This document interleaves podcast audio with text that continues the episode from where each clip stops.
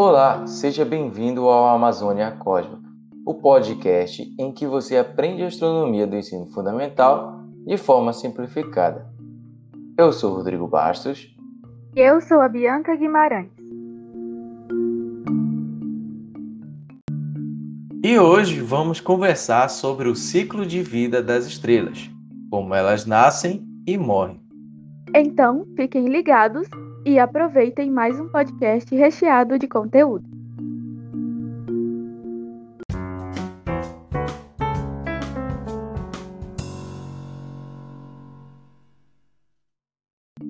Quando observamos o céu noturno, ficamos encantados com o brilho intenso das estrelas, em contraste com a escuridão do espaço. É realmente muito bonito de se observar. Mas o que talvez você não tenha pensado é que, assim como nós, as estrelas possuem um ciclo de vida. Ou seja, elas nascem, crescem e morrem. A diferença é que esse tempo leva milhões e milhões de anos. As estrelas nascem em nuvens enormes e frias, feitas de gás hidrogênio, hélio e poeira, chamadas de nebulosas ou nuvens moleculares, que possuem centenas de anos-luz de comprimento. No início da formação estelar, a gravidade faz a nebulosa encolher e se dividir em aglomerados menores de gases. À medida em que o gás se condensa nesses aglomerados, né, a temperatura e a pressão vão aumentando até o ponto em que os átomos de hidrogênio se fundem, formando átomos de hélio e ocorre grande liberação de energia. Esse processo é chamado de fusão termonuclear. Como a gravidade faz as estrelas se contraírem, para que elas não entrem em colapso, o processo de fusão deve continuar gerando energia e fazendo pressão contra a gravidade. É esse cabo de guerra entre as duas forças que mantém o astro estável. A estrela do nosso sistema, o Sol, é uma grande bola de gás incandescente em equilíbrio entre a expansão do gás no seu centro e a ação gravitacional. Uma estrela como essa leva milhões de anos para amadurecer e seu tempo de vida é de aproximadamente 10 bilhões de anos. No início da vida, a maioria das estrelas apresenta um disco de gás e poeira ao seu redor. Isso acontece porque quando a nebulosa começa a se contrair e girar para formar a estrela, ela se achata em um plano. Com o passar do tempo, o material desse disco é expelido e a partir dele planetas podem se formar nos arredores da estrela. Foi assim que o nosso sistema solar se formou. Dizemos que uma estrela está morrendo quando o hidrogênio, que alimenta as reações nucleares no seu interior, começa a se esgotar. E sem esse combustível, o gás começa a esfriar e a pressão vai diminuindo. O resultado disso é que o interior não vai mais aguentar. Nesses estágios, a contração da estrela é tão poderosa que os átomos de hélio formados há bilhões de anos são reduzidos até o ponto em que se fundem, formando elementos mais pesados como o carbono e o oxigênio. Em 4 ou 5 bilhões de anos, o nosso Sol também vai se expandir e virar uma estrela desse tipo. Essa expansão será grande o suficiente para atingir os planetas Mercúrio, Vênus e possivelmente a Terra. A morte de uma estrela vai depender da sua massa. Se ela tiver menos de 10 vezes a massa do Sol, quando tiver esgotado todo o hélio do núcleo, ela passará por uma fase chamada de gigante vermelha e depois tornar-se-á uma nebulosa planetária. E o núcleo remanescente será uma anã branca. As anãs brancas podem ter tamanhos comparados ao da Terra, porém com massas próximas à do Sol. Uma anã branca é composta basicamente por carbono. O carbono é um dos elementos que resultam da fusão de hélio antes do colapso da estrela.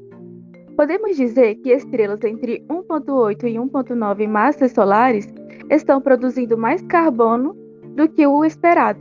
Parte desse carbono acaba por se espalhar pela galáxia nas fases finais da vida da estrela, e a consequência disso é a formação de novos objetos ricos deste elemento. Se a estrela tiver uma massa maior que 10 vezes a massa do Sol, ela terá uma morte catastrófica. Sem produção de energia, a pressão é reduzida e a gravidade vence, o que causa o colapso da estrela. Esse processo emite enormes ondas de choque, fazendo com que a parte mais externa exploda. É aí que temos uma supernova. Uma supernova, ao contrário do que o nome parece indicar, não é uma estrela nova, mas sim uma explosão de uma estrela que terminou seu ciclo de vida. Essa explosão espalha os elementos constituintes da estrela pelo espaço, ao mesmo tempo que permite a formação de elementos mais pesados que o ferro. Esses elementos serão depois a semente de formação de outras estrelas, completando assim um grande ciclo cósmico. O destino do núcleo que sobra após a explosão da supernova é, novamente, ditado pela massa.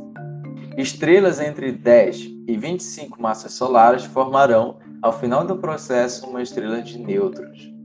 Se a massa de uma estrela normal fosse comprimida em um volume suficientemente pequeno, os prótons e elétrons seriam formados a se combinar e formar nêutrons.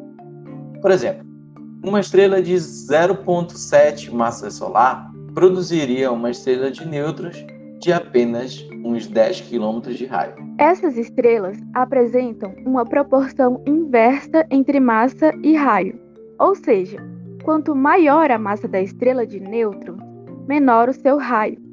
Seu tamanho extremamente pequeno faz com que elas girem muito rápido, devido à conservação de momento angular.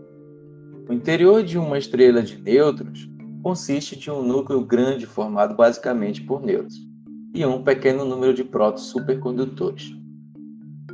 Às baixas temperaturas, os prótons supercondutores combinam com a alta velocidade de rotação da estrela, produzem um efeito dínamo, semelhante ao responsável pelo efeito magnético da Terra. Ao redor do núcleo encontra-se um manto de nêutrons seguido por uma camada de núcleos de ferro e elétrons livres. As estrelas com massa maior que 25 massas solares, após a fase das supernovas, originarão buracos negros. Esses corpos celestes podem apresentar tamanhos bastante variados, que vão de alguns metros a quilômetros. Já as suas massas podem ser milhões de vezes maiores que a do Sol. Eles são objetos tão densos que atraem tudo, incluindo a própria luz. Então, pessoal, esse é o último episódio da série Amazônia Cósmica. Espero que vocês tenham gostado dos podcasts produzidos. Esta é uma forma divertida que encontramos para divulgar a astronomia, para alunos de ensino fundamental e também para os professores que tenham curiosidade de saber algo mais sobre astronomia. E, dessa forma, Esperamos que realmente que os podcasts tenham contribuído de alguma forma na formação de vocês. Compartilhe os áudios com seus amigos e professores. Nos vemos por aí. Tchau, tchau!